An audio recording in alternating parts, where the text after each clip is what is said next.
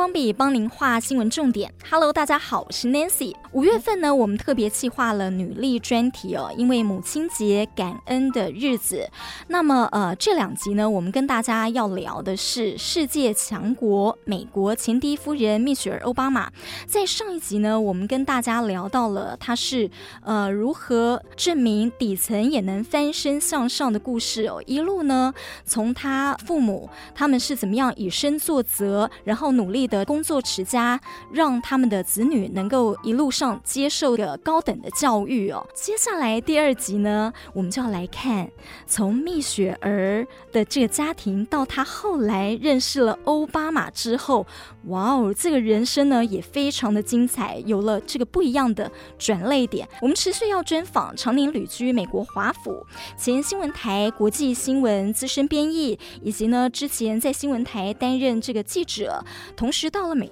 国之后创了 FB 社群台美亲子共读故事馆的创办人 Gina。Hello，Gina。Hello，Nancy。那很高兴我们可以继续聊到这个蜜雪儿跟欧巴马相遇之后的故事。对，这对就是简直像是人人钦羡的这个世界级的神仙眷侣。其实一开始的时候，欧巴马并不在蜜雪儿的恋爱对象考虑范围之内。欧巴马其实是他在律师事务所的时候要辅导的暑期实习律师。那他是实习生，但是他其实比蜜雪儿大了三岁，因为呢，他在呃大学毕业之后，并没有直接去考哈佛法学院，而是先工作了好几年，所以呢，他是比较晚进入这个律师事务所，然后进去的时候也是大学时期暑期的一个实习律师的角色。那蜜雪儿虽然看出欧巴马是一个很自信、很诚恳的人，也留下很好的印象，但是他心里还是认为他就是一个暑期的徒弟，他们之间就是一个师徒的关系。所以呢，他认真观察的是欧巴马的工作表现，他就很客观啦，他就说啊，这个人呢就是很绝顶的聪明、有才华、有想法，对人很幽默、很谦逊啊，在公司里的确很快就成为了一个传奇的人物。那在职场上，他们也是呃，也有这种并肩作战，像战友一样的关系。那常常共进午餐，那彼此也越来越熟。那蜜雪儿还是很坚持，他们只是哥们，然后甚至还要帮呃奥巴马介绍其他的女朋友，介绍其他对象。那最后当然就是失败告终。但是欧蜜雪也。因此知道了，奥巴马并不是来这里交朋友的，他是一个很认真、很理性的人，他是可以轻松开玩笑，但他心中还有一些更恢宏的一些责任感，所以他就不再勉强欧巴马来参加那些聚会，然后也不再给他做媒。我们后来就从呃现在的角度来看，也许那个时候两人之间的情愫就已经在滋长，所以呢，他就用另外一种角度、另外一种眼光来看待欧巴马。那有一天吃过饭以后，蜜雪就回忆，他那个时候奥巴马就跟他说：“嗯，我觉得我们应该要开始交往了。”那他就当然就觉得，嗯，不对啊，我没有要把你当做一个恋爱的对象，所以他一开始是很抗拒这个想法。那没想到奥巴马呢，就像律师一样，就罗列出他们两个为什么应该交往，然后交往之后对公司 带来哪些好处之类等等的。然后，但是哦，蜜雪儿还是很犹豫。那直到有一天，他们就一起参加一个公司的活动。那公司是安排他们在工作之后去看一个歌舞剧，叫做《悲惨世界》。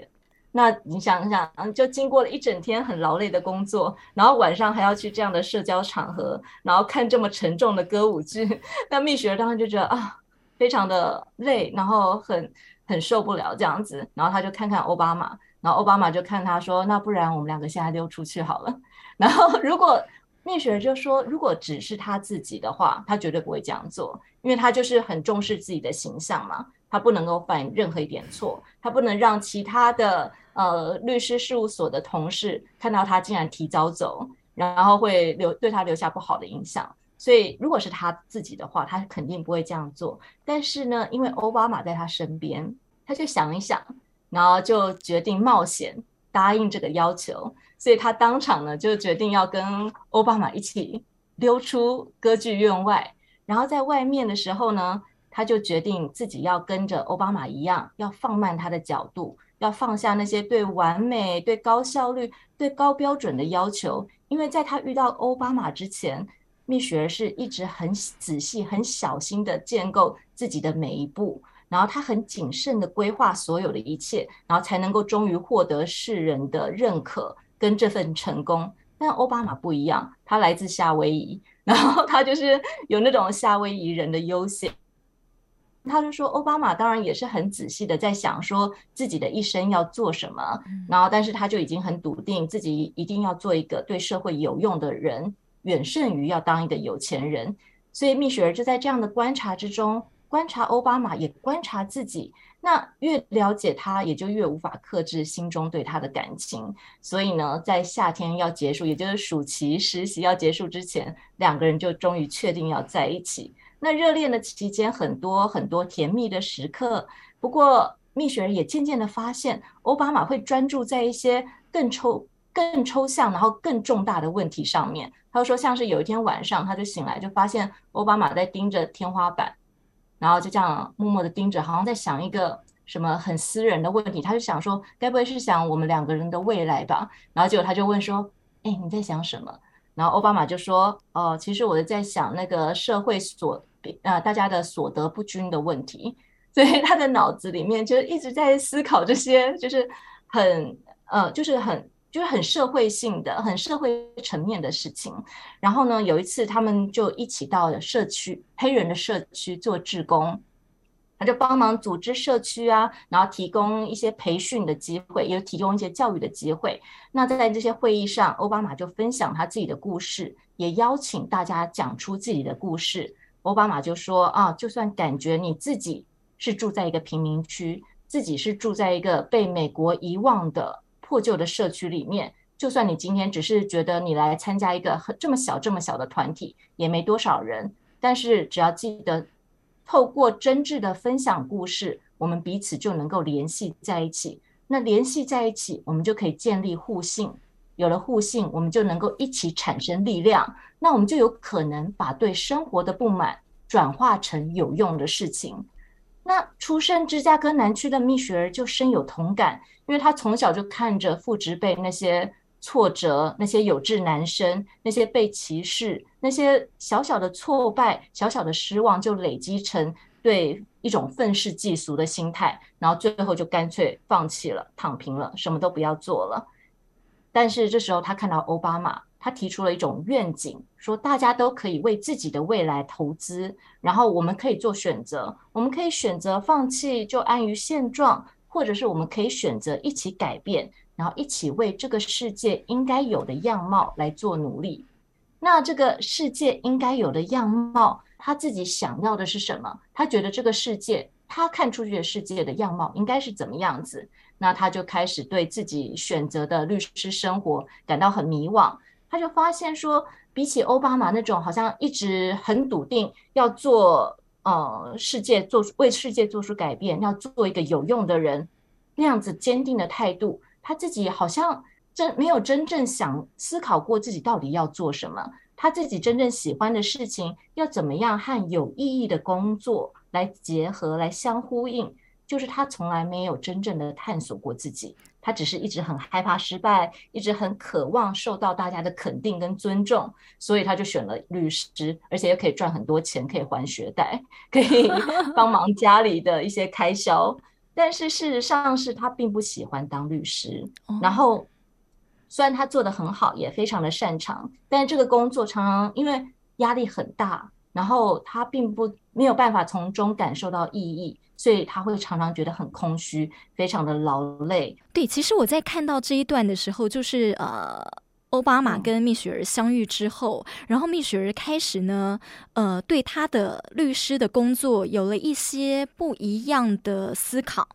呃，这部分我也是，就是很有很有感触。呃，因为其实我自己很喜欢看一些美国影集，尤其最近美国影集很多都是在讲律师这个工作。那我看到呃，他们这些律师的工作，感觉看起来哦，哇。就是名牌西装，然后或者是开名车，然后住的这个呃房子都住的很 fashion，这样就是很时尚。然后呢，大型的律师事务所招聘的真的就是你就是要数一数二啊，前面的这些名校，哈佛啊、哦斯丹佛啊、伊利诺这等等的名校毕业的学生。可是呢，呃。蜜雪儿的想法却不一样。那然后他遇到了这个呃欧巴马之后呢，他更确定了他的想法。刚您有讲到嘛，就是说之前好，他们有时候晚上啊，大家会有这个律师好上流社会的这些聚会，那可能会哦吃好吃的，喝点小酒啦，哦或怎么样这样子一些交谈的聚会。可是欧巴马并不喜欢参与，对不对？应该说是这样子，律师所谓的呃比较精英阶层的，好像很光鲜亮丽的生活，其实并不是奥巴马喜欢的。而欧而透过呃观察奥巴马，还有观察他自己，蜜雪儿就发现这其实也不是他喜欢的。他喜欢的是什么？他喜欢的是跟奥巴马一起去到社区里面去接触更多人。听大家的烦恼，也许提供自己在法律上面的一些专业，然后为大家做咨询，是有这样子的义工的呃律师的一些机会，有比较公益律师这样子，那去帮助这些底层的人们，然后也许他们平常并负担不起这些律师的服务，因为很非常的昂贵。那所以在这个之间，他就发现自己，与其说在那边，然后处理一些大企业的案子。然后帮他们打官司，然后研究一堆一堆呃法律条文，然后相关的一些收集一些相关的证据，然后最后可能那些大企业却选择法庭外和解，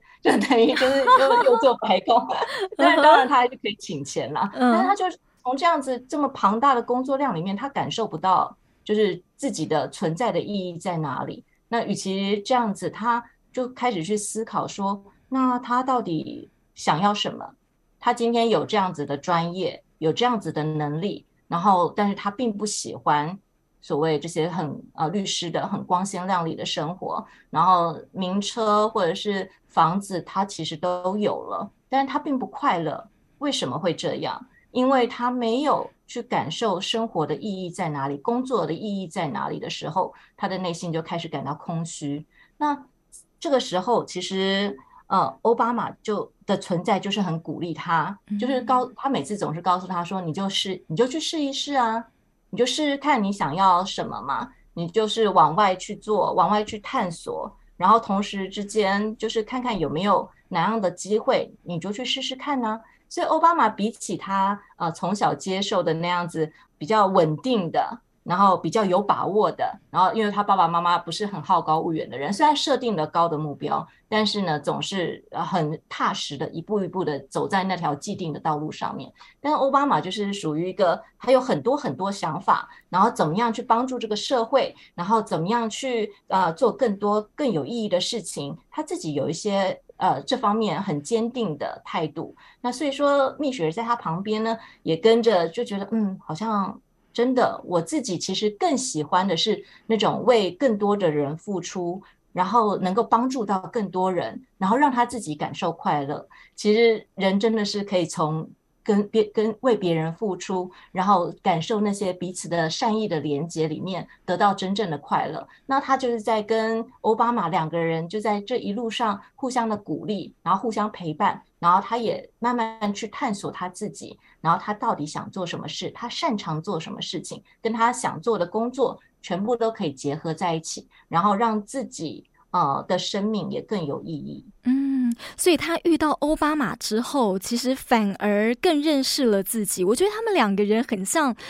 呃，心灵伴侣了哈。但是，而且在这个，嗯，嗯你说啊，而且在这个，我觉得在这种关系里面，彼此的陪伴真的很重要。因为啊，之后蜜雪儿的父亲他的健康状况就急转直下，因为他都一直。不肯花钱去看医生，然后也一直刻意隐瞒，然后不让家人担心，然后每一次就说啊，我很好，我很好啦，没事。所以直到最后，他其实就是不得已是被救护车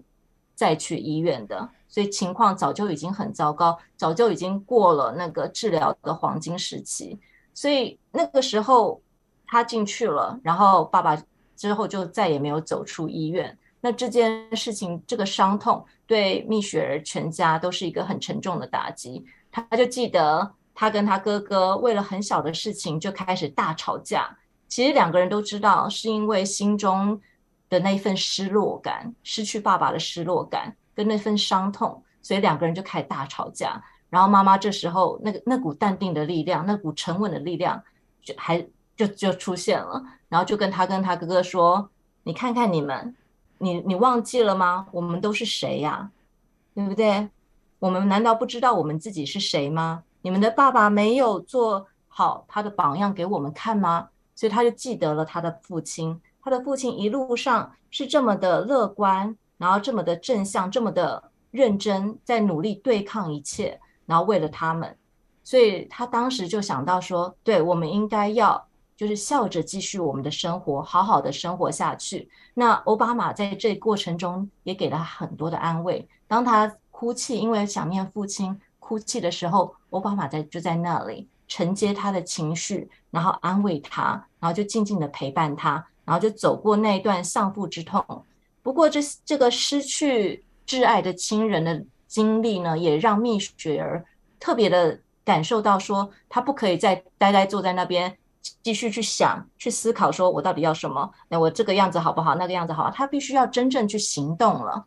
所以呢，他接下来他就真正开始。把触角探出去，他到处四处丢履历，然后去跟很多人面谈。面谈的之间，面谈之间呢，就讲到说自己在职涯上面的呃挫折，然后该怎么样改变，然后听到大家的建议。那他的这个动作，这个是在这段是在他离开了律师事务所之后，嗯、呃，为人母之后吗？跟奥巴马结结婚了？还没，还没，还没，还没。是在就就是在他失去父亲之后，OK，好，就他其实跟奥巴马在一起之后呢，他一边热恋嘛，然后一边看到这个男人就是非常的有上上进心，然后非常的笃定自己就是想要为公众做更多有用的事情，所以这对他自己也造成了一些冲击，他就觉得他奥巴马持续的向前，然后结果他却留在原地，好像他。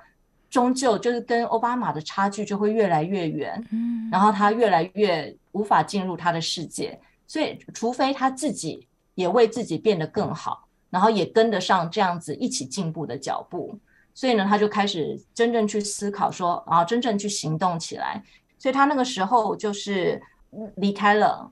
他就四处递履历，然后四处听这个大家的建议，然后真的有人为他牵线，你知道，就是当你 reach out。你就会开启一连串的改变的连锁反应，然后他就收到了市府团队的邀请，然后他也发现他很喜，他去面试的时候就发现他很喜欢那边的。嗯，那边的感受，因为很多市民就会来，然后不管是办很多事、办一些公务啊，或处理事情啊，或生活上有什么问题啊，就会来市府找找寻协助、找寻帮忙嘛。所以他就非常确定，OK，那他就是离开了律师事务所，然后加入了市府团队。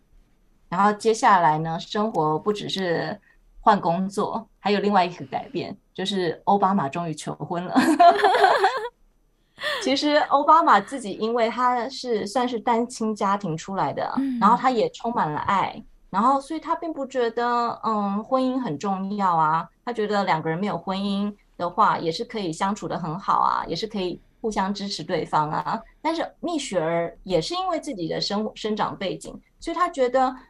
父母相伴相爱，然后携手共同建立家庭，婚姻也很重要。嗯，他也想，他很想要婚姻，所以呢，最终奥巴马就是决定，那如果这是蜜雪儿想要的，他也很，他也很爱蜜雪儿，那他也愿意走入婚姻，然后就筹备了一个惊喜的求婚，然后最后他们是在他所服务的社区里面，在社区居民的见证之下，完成了他们的婚礼，然后受到大家的祝福。那婚后呢，奥巴马就发现他自己很喜欢这样子呃服务公众的事情，就投入了政治相关的工作。然后他开始向选民就呼吁投票的力量。那蜜雪儿自己也在市府工作，那她身边有两位很杰出的黑人女性，然后蜜雪儿就向他们学习，就他们他就在身边观察是否有自己可以学习的对象，然后他就发现他们这些杰出的女性都很知道自己的意见是什么，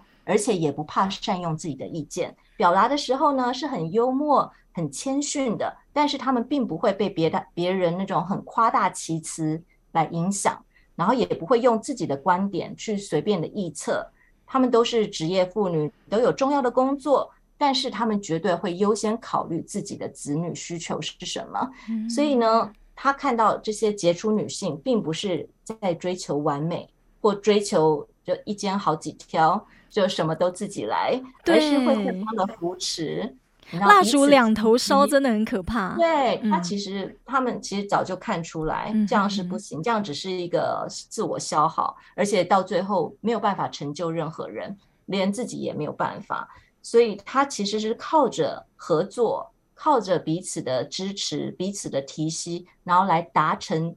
卓越这两个字。所以并不是说他们每个人都很很自豪自己有多强。自己有多么有能力，然后全部都靠自己就行，而是要去找盟友。所以再一次，蜜雪儿又发现这个盟友的概念就在他的心里面。那同时拥有这样子就做，就是可以慢慢的 balance 职场跟家庭的方法，就是你一定要找到援助，找到理解你的人，然后找到你呃身边的支持者。那在奥巴马的鼓励之下呢，他就决定说：“OK，那他要再次的转换一次职涯了。”嗯，然后探索要他要去探索他过去一直很想要做的、很有兴趣做的一个非营利组织的工作。那这个工作内容呢，就是要去寻找，那去培养在社区里面那些过去被忽略的、没有机会受教育的一些可造之才，然后他们会他去网罗这些人，让他们加入他的计划，然后接受这个非营利组织的培训，然后培训之后就会分配到不同的工作领域。那这个是这个非营利工作呃非营利组织的一个盟友计划。就是他去网罗这些呃有有潜力的，然后也愿意做事的一些年轻人，有或者是一些未婚妈妈，或者是一些，总之就是在过去他们没有这个机会能够受到训练、受到教育，然后也没有办法发挥长才的人，那透过呃蜜雪儿的这个盟友计划。这些人可以接受培训之后，再到不同的工作领域去，然后再去服务更多的社区。所以它有点像是呃，就是呃，帮大家的职涯规划吗？对，嗯，嗯应该他在他并没有特别提到说这个是是不是一个媒合，嗯、但我觉得经你这样一讲，是的确是有一点像，但他的了解是更深入的。就他并不只是啊坐在组织里面啊等着呃求职者上门来申请，而是这个组织是真正深入社区，然后去观察，然后去接触，然后去看每个家庭的故事，然后他们一定会发现，其实有一些人他是真正对自己的未来是有想法的，只是他欠缺一个机会，他欠缺那些教育，他欠缺那些学费，那这时候这个组织就会呃 step in，然后去给予这些帮助。然后让他们接受呃组织的帮忙，组织的培训之后，他们就可以啊、呃、经过分配，再去更适合的工作的位置上面去，然后做社区的服务这样子。哇哦，哎，他这样子跟奥巴马的理想呃跟工作的这个理念完全 match 了。对，没错。其实他们虽然夫妻的个性就是南辕北辙，就是一个比较拘谨，然后。比较就是任何事情就是按部就班，然后很仔细。然后奥巴马是啊、呃、比较随性，然后胸有大志，然后而且他也大概有一个蓝图在那里，然后他很笃定的往那边走。不过呢，这个时候就是其实同时之间也是奥巴马决定要从政，他要参政的时期。嗯，那他们两个人其实蜜雪儿并没有办法真的同意，就是奥巴马。从啊，他其实原本只是政治相关啊，只是服务社区，然后要跨到这个真正要跨进这个政治领领域，其实蜜雪儿原本是并不同意的。他其实真的不是很欣赏政治人物，而且觉得呢，奥巴马进入政治圈之前啊，一定就很快就会击败的，就会这这条路走不通了。但是蜜雪儿的心里面其实也有另外一个声音，觉得自己凭什么像在奥巴马尝试之前，然后就告诉他会失败，这不就跟他以前高中老师那些 对质疑他的人一样了吗？对啊，他明明知道这个人有这样子的，对自己有这样的期许，他也有能力，他也想要去做，那为什么他要在这边阻止他？他凭什么笃定他就是会失败？而且在他过去这几年的相处之间，每次他很迷惘的时候，然后想要转换跑道的时候，奥巴马就是一直在那边鼓励他的人，然后一直跟他说：“那你就试试看，我相信你做得到，我们一定会一起解决事情，一定会呃朝好的方向去。”奥巴马就是这样一直鼓励他的，所以这一次就换他来肯定跟同意，让奥巴马参政。然后相信奥巴马，他一定可以做到更多更有用的事情。那夫妻两个人其实你就可以看得出来，心灵非常的契合，所以他们就决定要在一起往下一步，也就是要真的组建一个家庭。两个人想要一个小宝宝。不过呢，其实这中间，蜜雪儿就分享，她其实挫折很深，因为她发现有没有小宝宝这件事情真的不是努力可以决定的。他们尝试了很久。甚至中间一度蜜雪儿还流产，曾经有过孩子，然后但是又流产掉，所以她很懂那种那种失去孩子的伤痛。那流产之后呢，他们就决定去看医生，然后医生检查，然后就建议他们说，不如试试看人工受孕的这种方式。那因为他们很很想要小孩子，所以蜜雪儿跟奥巴马就同意这样做。但因为奥巴马在那段时期真的很忙，他才刚刚参政。然后就要飞来飞去，所以常常很多时候都是蜜雪儿一个人在浴室里面帮自己扎针，然后自己要去呃不断的就是持续参与那样的疗程，所以他那个时候他其实心里就有一点点那种不是很公平的感受，嗯，但是还好这个时候呃人工受孕的这个疗程是成功的，因为他们就很顺利的怀上了宝宝。然后呢，啊，他看着宝宝来到这个世界上，他心里就充满了这种为人母的喜悦。那但是接下来的挑战就出现了。其实我们有孩子的家庭就会知道，说真的非常不容易照顾一个新生儿。那他在这个中间，他就真的感觉自己很灰头土脸。然后他就去跟他的主管蜜雪儿就跟他当时的主管说，那他要换工作。就换了工作之后，他就又跟新主管争取他要兼职，嗯，因为他想说，很多职业妇女想说能够兼顾家庭跟职业的方式，就是把职业变成兼职嘛，就是想说啊，那工作的时间少一点就可以去照顾家庭。但结果后来他才发现说，兼职根本就只是把全职的工作量压缩在很短的时间内就要必须完成。他以为说兼职的工作可以给他一些照顾家庭的余裕，但后来才发现根本不可能。他觉得自己只是更加的狼狈，因为他要在很短的时间内把所有的工作都处理好，然后又要在同时之间赶着去接女儿，或者是说要去照顾女儿的所有的需求。但是呢，在这段蜜雪儿觉得自己很狼狈、很很灰头土脸的时期，奥巴马却是毫无影响。对，我在看这一 段呢、啊，哎，真的心有戚戚焉，你知道吗？就说我觉得原来，啊、呃，原来呃，不只是呃亚洲的家庭、亚洲的妇女，西方也一样。只要女孩子呢，你就算受过高等教育，然后你其实可以有一个很好的工作，但当你进入了家庭，成为妈妈的时候，其实你会很想要把家庭先顾好，然后对，主要也是、嗯、可能也是。呃，一直以来的呃文化社会责任，你就会觉得有了孩子之后，孩子跟妈妈亲，孩子是你就是怀胎九月生下来的啊，妈妈就有更多的责任要去照顾这个新生儿。那即使说今天他跟欧巴这个孩子其实是他们蜜雪儿跟奥巴马两个人一起的爱的结晶。但是呢，就感觉好像呃，蜜雪儿一直不断的在为这个家庭的变化，家庭新增了一个新的成员，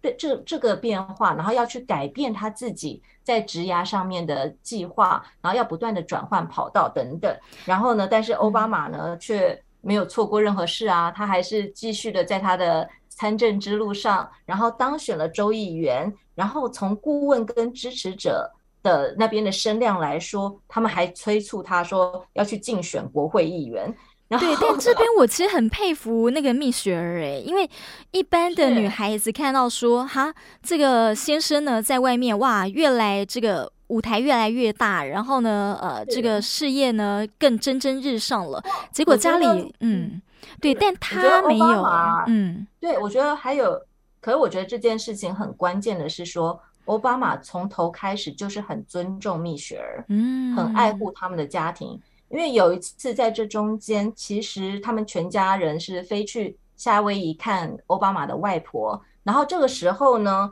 嗯呃，州议会却打来电话说有一个临时的投票的议程，你一定要赶快回来。啊、对，对你记得记得那那件事情，对那件事情。然后我一般人可能会说，哦，OK，那你就去吧。然后就算。留下我，我们妻小独自在夏威夷，孩子还在生病。对，那但是我可以之类等等，就说啊，你赶快回去投票之类。但是蜜雪儿没有说，我觉得他就是在一次又一次的告诉奥巴马说，我们我是有底线，我支持你，但是我是有底线的。嗯、你对我们这个家是有责任的。嗯，你在最关键的时候，就是我们还很需要你这个时候。那奥巴马同时之间，他其实也是有在付出。他当然，他好像比较多的嗯余裕可以去追求他的梦想，但同时之间，他也很爱这个家，他爱他的妻子，他爱他的女儿。所以那一次，他并没有飞飞回去。就算他的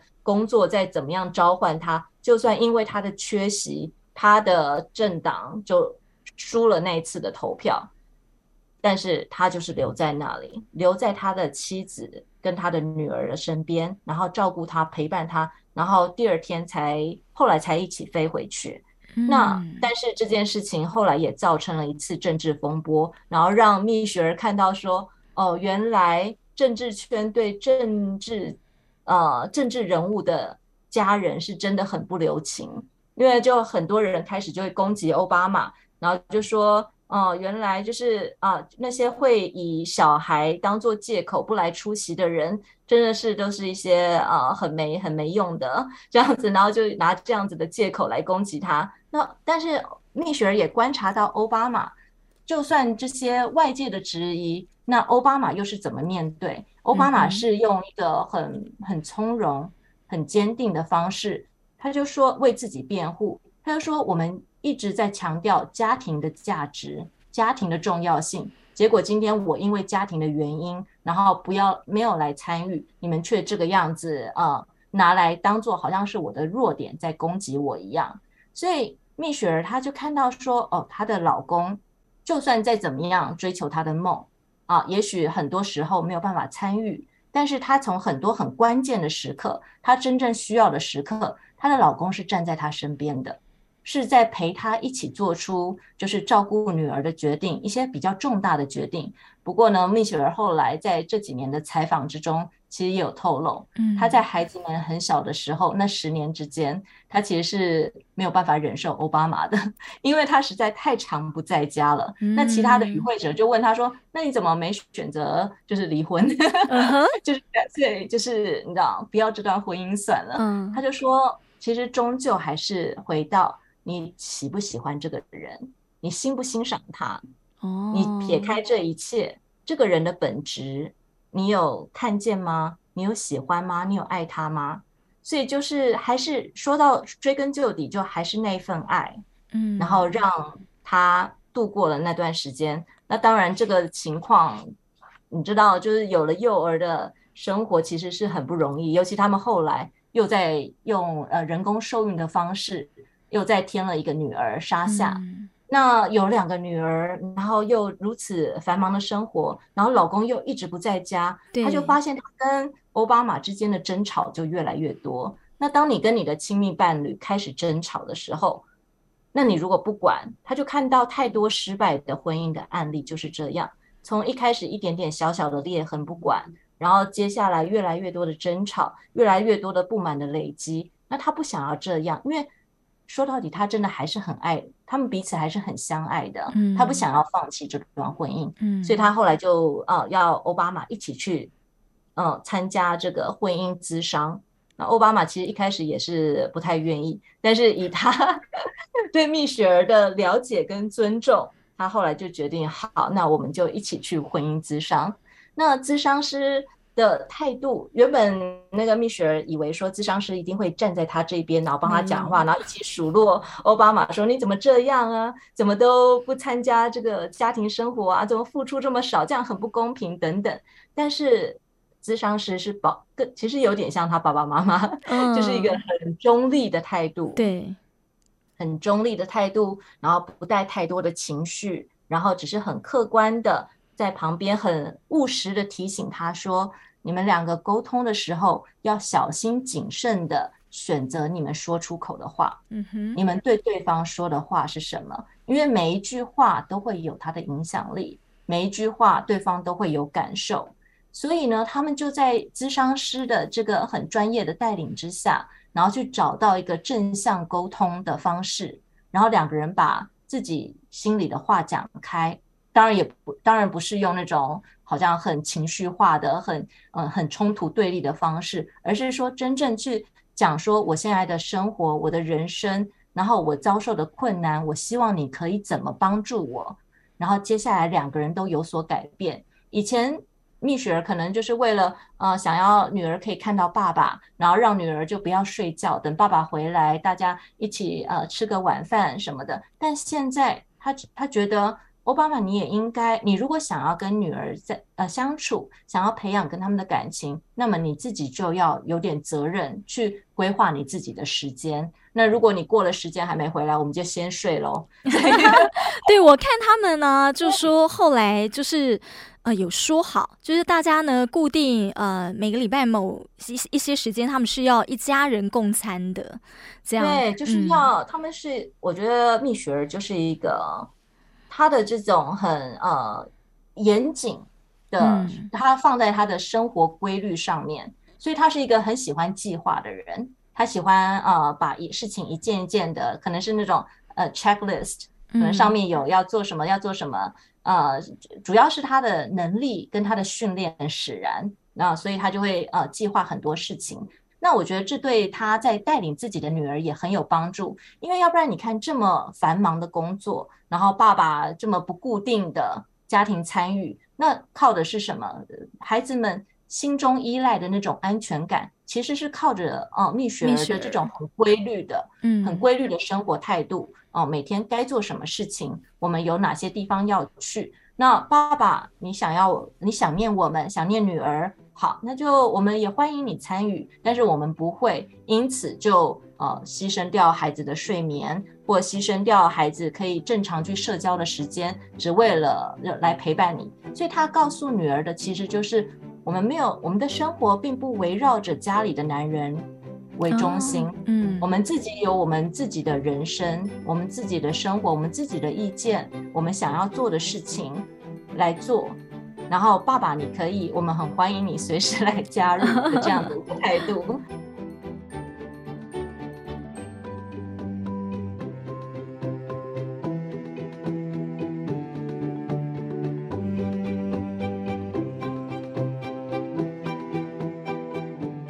呃，二零零五年的时候，嗯，他们。夫妻共同看到了 Katrina 风灾袭击纽奥良，然后当地的居民是很多黑人，然后灾难的报道就暴露出国家的应变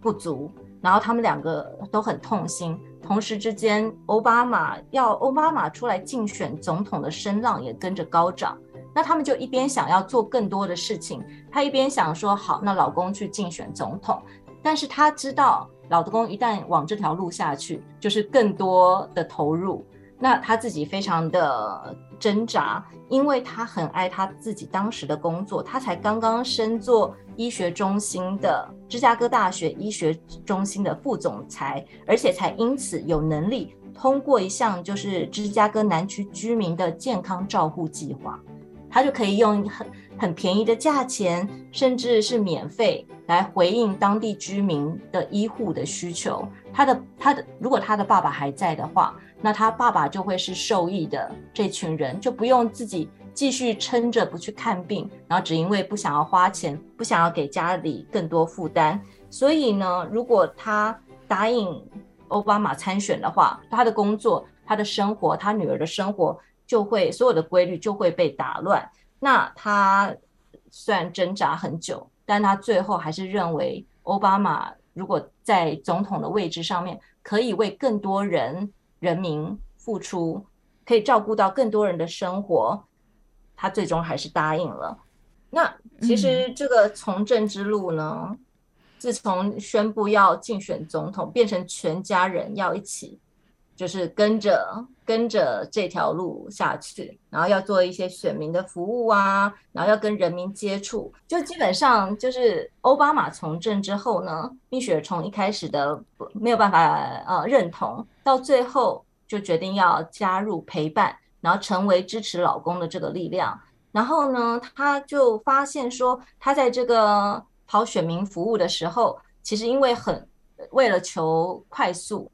然后为了求方便，他就会常常带一些素食回家给女儿吃，因为这实在是职业妇女很忙碌的生活时一个很方便的选择。但有一次，就是他的呃，他们家的小儿科医生就跟他说：“你家的大女儿那个 BMI 数值已经往上增了，所以很可能就会会过重。”那当时他就觉得。很惊，很很惊愕，因为这等于是对他母亲的这个身份，这个母亲对孩子的照顾，好像打了一个不好的分数一样。那他这个时候也开始决定说，那不行，那他如果做不到的话，那他就要去寻找帮忙。所以他这个时候就找了一个对营养、健康饮食特别有概念跟有经验的一个主厨。他就说，虽然看起来家。家里请了一个主厨来，好像有点呃装上流 一样，好像跟他过去的那些成长背景并不符合。但他知道他需要这样的协助，那请了这位呃健康营养的主厨来家里之后呢，他们两个人就开始讨论，哎，是不是应该也把这样子的健康概念推广到整个美国，让更多的孩子们受益。然后两个人在入主白宫之后呢，也真的开始着手进行这个计划。他们就决定说，那不然我们就在白宫前种菜，那个草草坪这么大，我们可以种一些健康的蔬果，然后提倡全美国都来食用新鲜的蔬果，然后呢，还可以帮助呃很忙碌的呃父母亲避开那些不健康饮食的陷阱，然后进一步打造全国儿童的健康进化。不过这个在白宫前面种菜的。的 创不是不是很容易，不是很容易的事情，因为它就等于在这个全世界数一数二的漂亮的大草坪上面要挖一个洞，然后但是最后在他不断的争取、不断的去协调各部门之后，总算被分配到一块在南草坪上面的地，那他就邀请附近的华府附近的小学里面的小学生一起来，大家一起来翻土，一起来播种，一起来种下幼苗。当然，大家并不能把握说幼苗会不会长出来，也不知道未来会怎么样。但是他就很相信，他这个时候已经有信心了。只要有阳光、雨水跟时间，就一定会有成果。结果十周之内，他们这个白宫的菜园就长出了超过四十公斤的农作物。然后他就觉得哇，所有人都士气大振，觉得这是一个很棒的方向。那蜜雪也知道了，那光种菜不够的。那 大家还是在看着他的下一步要做什么。那他决定说，那他就跟以前一样，他什么都要尝试，他什么都要去做做看，然后也要做一些很有使命感的工作，然后也要重视孩子们的教育。所以呢，他就说他现在有信心要着手来改善美国儿童的肥胖的问题。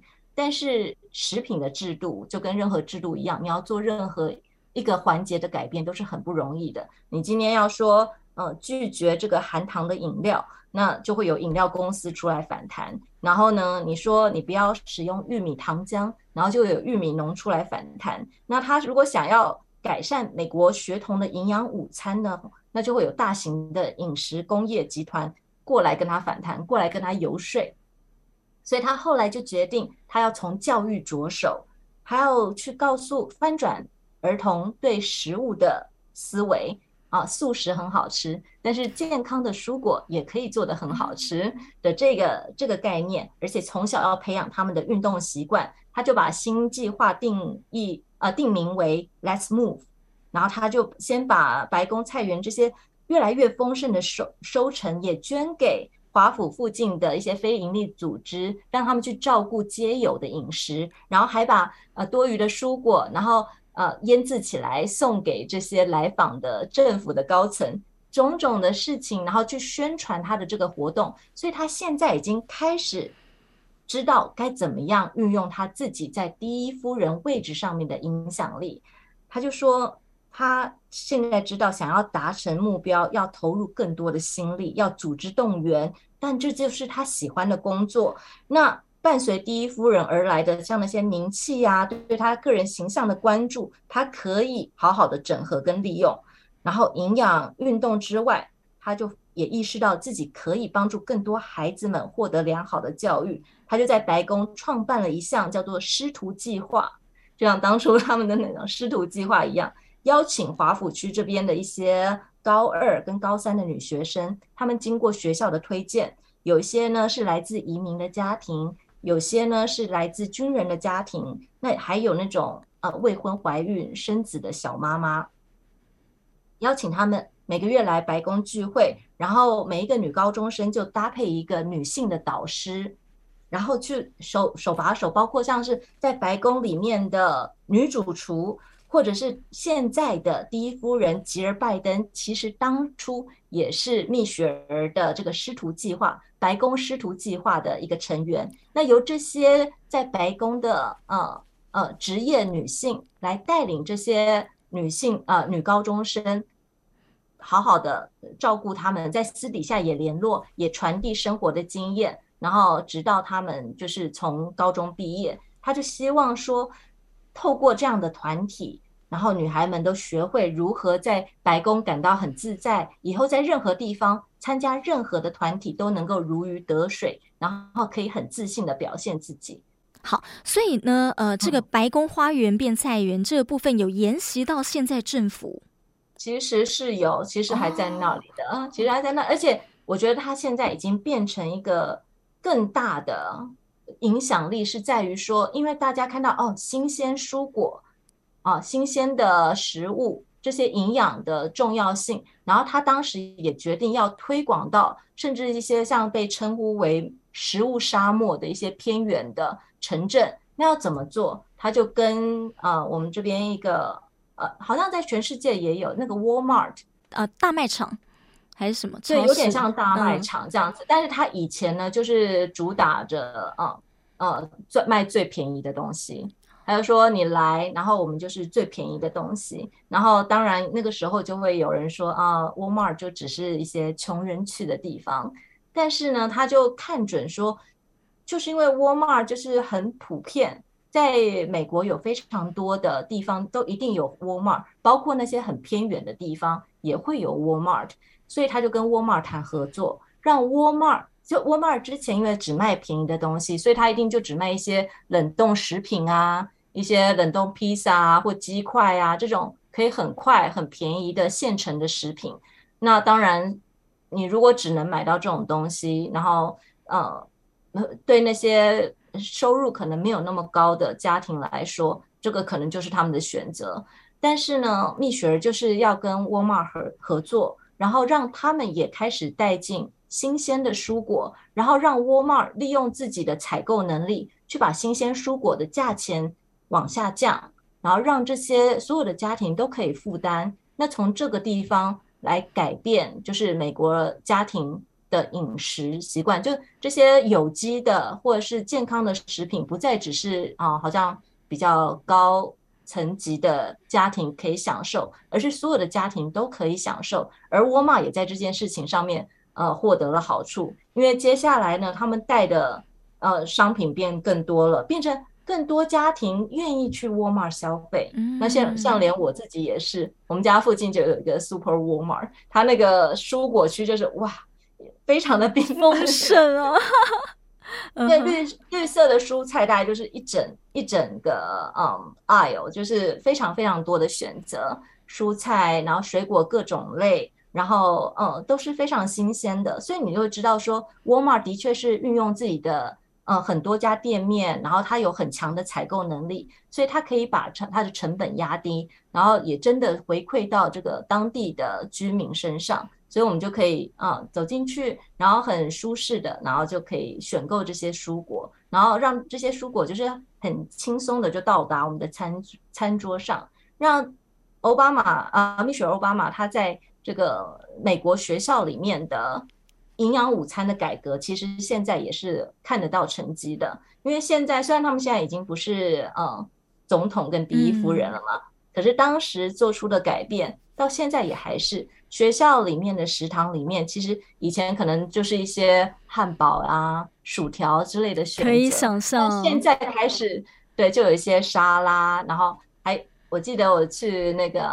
女儿的学校食堂的时候呢，就看到有一个很可爱的沙拉的小餐小餐车，有点像小花车一样，然后上面有一些呃不同种类的蔬果可以。大家可以去啊选用这样子，有了什么小番茄呀，然后苹果呀，然后生菜沙拉呀，芹菜、小黄瓜这些，就是很很 easy 的，然后你可以很好像可以用手这样随便就可以拿来吃的这种感觉，就让孩子们就很习惯他的饮食里面就是有蔬果的这一项，就是大家就是很现在也很多健康的意识。就比这边也在教那种营养餐盘的概念，嗯，就餐盘上面你是不是应该有蔬果，是不是有蛋白质，是不是有呃这些呃碳水化合物？那水要够喝够，那当然全全班都要动起来。像我女儿现在在国中，他们的第一节课就是体育课，大家是先上过体育课，活动了筋骨之后再进教室里面。那体育课他们也会安排，就不是。光跑步而已，那老师会安排一些很有趣的彼此的竞赛啦，或者是一些挑战啦，团队的挑战这样子，然后让他们觉得啊，动起来，把身体动起来是一件很有趣的事情。然后动够了，然后啊，再回到教室里面去。那我知道还有一些学校会在教室的后面放一些呃健身的脚踏车，然后大家就是。上了课，然后就去后面啊骑骑脚踏车，让身体就维持在一个啊有点运动，然后但也不会太激烈，然后但是就是动身体也动脑子这样子的一个风气之下。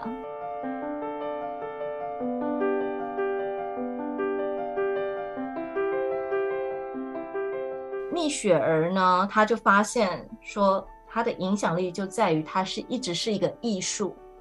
艺术是说跟大家都不一样的那个艺术，她就是一个黑皮肤的第一夫人，那她也是一个职业妇女的第一夫人，然后她也是一个养育幼儿的母亲。那大家对她的质疑呢，跟她小时候的遭遇是一样的。你够好吗？你属于你属于这里吗？但他经历过一切之后，就在那些一小点、一小滴、一小步一小步的前进当中，就累积了自信心。然后他也懂得要把理念结合。呃，他自己的能力，然后把世人的目光转向值得关注的议题。蜜雪儿就回顾这一路，就说他觉得自己很幸运，他只是一个很平凡的人。我发现 很多成就了很有助于世人事业的人都会这样子，非常的谦逊。他们就会觉得说自己只是一个平凡的人，然后参与了不平凡的旅程。他认为，只要你愿意分享自己的故事，就能够引领其他更多的故事跟更多的声音出现。那人生的重点呢，并不在追求完美，而是你想要把你自己带到哪里去，让别人来认识你自己，听见自己，创造属于自己的故事，发出自己真正的声音，那力量就会出现。那愿意去认识他人、倾听他人的时候，那个善意就会出现。那这就是他认为，这是我们成为我们自己的过程。嗯，谢谢 Gina，呃，为我们就是准备了这么丰富精彩的故事哦。我想大家听了都是获益良多。然后呃，我自己听了之后看了他们的故事，我也觉得呃非常的感动。我觉得他们。不只是撕下了很多的标签啦，他们呃，这个欧巴马跟蜜雪儿这一对心灵伴侣啊，他们也展现出了新时代，就是我们不分男女，我们不是父权至上，不分男女，我们一起呢，呃，把这个家庭照顾好，或者呃，好，如果今天男生真的呃在外头很忙，那女生呢，她怎么样去陪伴他、辅助他，然后一路上两个人是这么的同心协力，而不是像你刚刚说，有些人可能会自怨自艾呀、啊。我想，因为很多的，尤其是现在的女性啊，她们会可能夹杂在上一代传统祖父辈啊，或者是父母辈，他们有一些传统的观念啊，但是呢，他们又面对的是现在这么多元的新时代，所以可能在他们的脑袋会有一些打结，但是。透过改变这这件事情真的不容易，对。但是透过了这对夫妻，看到了新时代家庭，他们是怎么样去维系家庭，进而呢，呃，把影响力扩展到国家、国际之外，也看到了这个很不凡。他虽然认为自己很平凡，但我觉得。他非常的不凡，就是蜜雪儿，她展现了那个新时代女性的多元风貌。我可以把家庭顾好，我一样可以把我的工作顾好，甚至把我的影响力呢发展到社会跟国际之间。好，今天真的非常谢谢 Gina，呃，给我们呃。听到了，您来自华府这边哦，最贴近这个呃白宫，好，呃，带给我们在华府这边您的观察，然后让我们去了解到哦，美国他们现在教育是怎么样，然后美国现在的社会还有他们的这个种族呃歧视偏见这等等问题，然后听到了这么精彩的蜜雪儿欧巴马的故事，谢谢 Gina，谢谢 Nancy。